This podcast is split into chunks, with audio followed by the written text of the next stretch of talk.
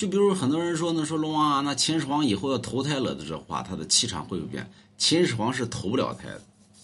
你说龙王你放屁呢？秦始皇投不了胎，哎，秦始皇是不可能投胎的。原因为什么呢？这个很简单，秦始皇葬在秦始皇陵里边，所以他就投不了胎。要滚犊子，那秦始皇葬秦始皇陵里边就投不了胎了。嗯，为什么呢？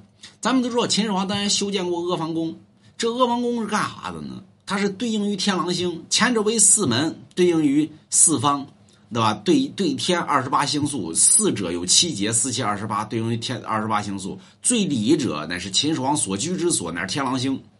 所以秦始皇当年呢，想用此法保住于自己长生不老之能，也就是咱们民间里边传闻的叫四方八元之术。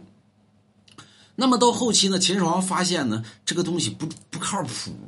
对吧？任何的事情得给自己留一手，所以呢，修建秦始皇陵的时候用了四方八圆之术修建，而且秦始皇呢，当时呢打听到骊，他为什么要修在骊山？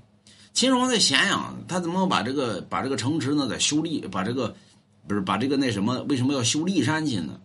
民间里边有个传闻，那骊山乃是骊山老母二女儿所画的一座山。所以他把整个骊山掏空了，然后秦始皇葬在骊山之内。这二女儿万一有一天要醒了，她要重返天界，秦始皇呢就随着这二女儿就反了天庭了。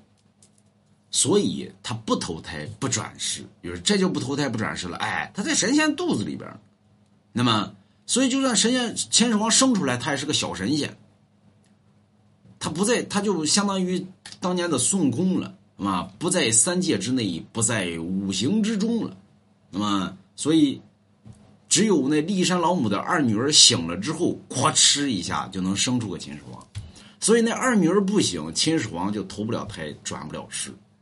那么，所以他修骊山是有一定原因的，不是随意修的。古代那皇帝修陵寝的时候，那不得都拿找个风水先生看吗？那么。那你可找个好风水？什么叫好风水呢？这是最好的风水。